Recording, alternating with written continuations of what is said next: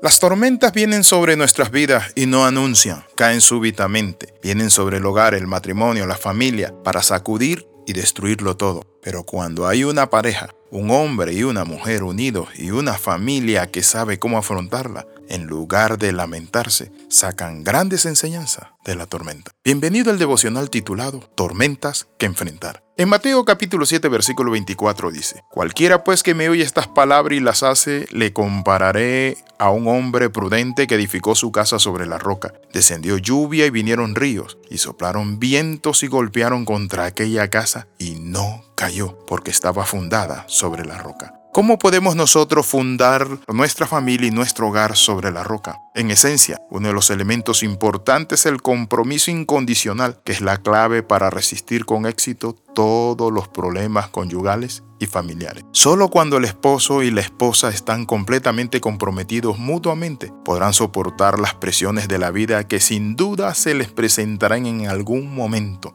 porque así son las tormentas. Uno puede amanecer muy tranquilo, feliz, contento. En la mañana es eso, pero en la tarde o en la noche puede venir una tormenta. Ello significa que nosotros debemos esforzarnos por vivir según los estándares matrimoniales que la Biblia nos habla. ¿A qué se debe de que la casa sobre la roca no cayó? Eso significa que nosotros tenemos que tener un fundamento diferente el fundamento significa todo aquello que me lleva a formarme y a fortalecerme. El primer fundamento para pasar una tormenta es la comunicación. Si hay asuntos que verdaderamente le molestan a usted y a su pareja, deben separar un tiempo para hablar en un ambiente relajado. Generalmente cuando uno quiere hablar está enojado y cuando está enojado, ¿saben qué hay? Hay muchas heridas porque muchas veces uno suelta la boca y suelta lo que siente y el enojo. Por eso la Biblia nos manda a nosotros a tener cuidado cómo respondemos. La Biblia dice y es clara que la blanda respuesta quita el aire. Entonces dispóngase a compartir las inquietudes,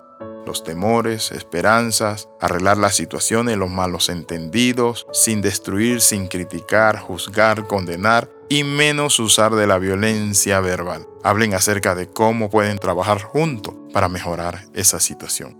Para que una pareja pueda trabajar como equipo, ambos deben saber lo que el otro está pensando o sintiendo. La doctora Pauline Voss, profesora de Ciencias Sociales de la Familia, escritora del libro Manejo del Estrés Familiar, dice lo siguiente. Cuando usted y su pareja dejan de hablarse es cuando los problemas familiares comienzan a escalar a dimensiones que no se han imaginado. Razón por la cual les aconseja a las parejas ser maduro, no dejar que se ponga el sol sobre nuestro enojo, es el consejo bíblico. Cuando nosotros dejamos que la falta, la herida, aquello que nos ha afectado siga caminando y no lo hablamos, ni lo tratamos, ni lo arreglamos, ¿saben qué? Eso va acumulándose en las parejas y de repente estalla. Por eso necesitamos ese fundamento de la buena comunicación.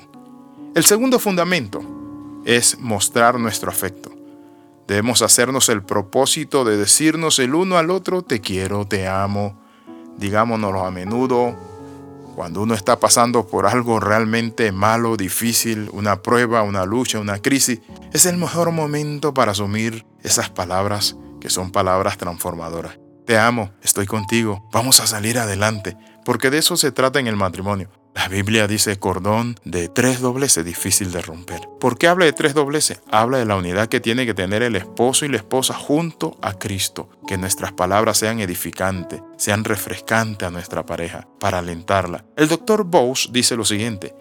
Es durante los malos tiempos cuando su pareja necesita más que nunca sentir la seguridad de su amor y de su apoyo. Entonces el tercer fundamento para que una pareja, una familia, un matrimonio se sostenga es el cultivar una mente positiva y agradecida. En 1 Tesalonicenses 5:18 leemos, den gracias a Dios en toda situación. Sin importar cuáles sean las circunstancias, siempre hay algo por lo que debemos estar agradecidos porque hay una lección de vida, si alguien te traiciona o algo no salió bien, pero dale gracias a Dios. Mi abuela solía decirme, hijo, el agradecido vive bendecido. ¿Qué quiero decirte con esto? Ella era una anciana allá en el rodeo, en el rincón de Santa María, un pueblito allá en la provincia de Herrera, en Panamá. Y saben qué? Era una mujer tan agradecida. Y ella me enseñó eso. Por eso ella siempre tenía una actitud agradecida y yo aprendí algo interesante, que en cada evento de la vida Dios está allí presente. La Biblia dice y sabemos que a los que aman a Dios todo obra para bien, aunque aparentemente es una tragedia, es una pérdida, es una situación difícil. Oramos. Padre, en el nombre de Jesús te damos gracias por tu misericordia. Te pedimos, Padre Santo, que seas el fundamento de nuestra vida. Ayúdanos a concertarnos y ponernos de acuerdo,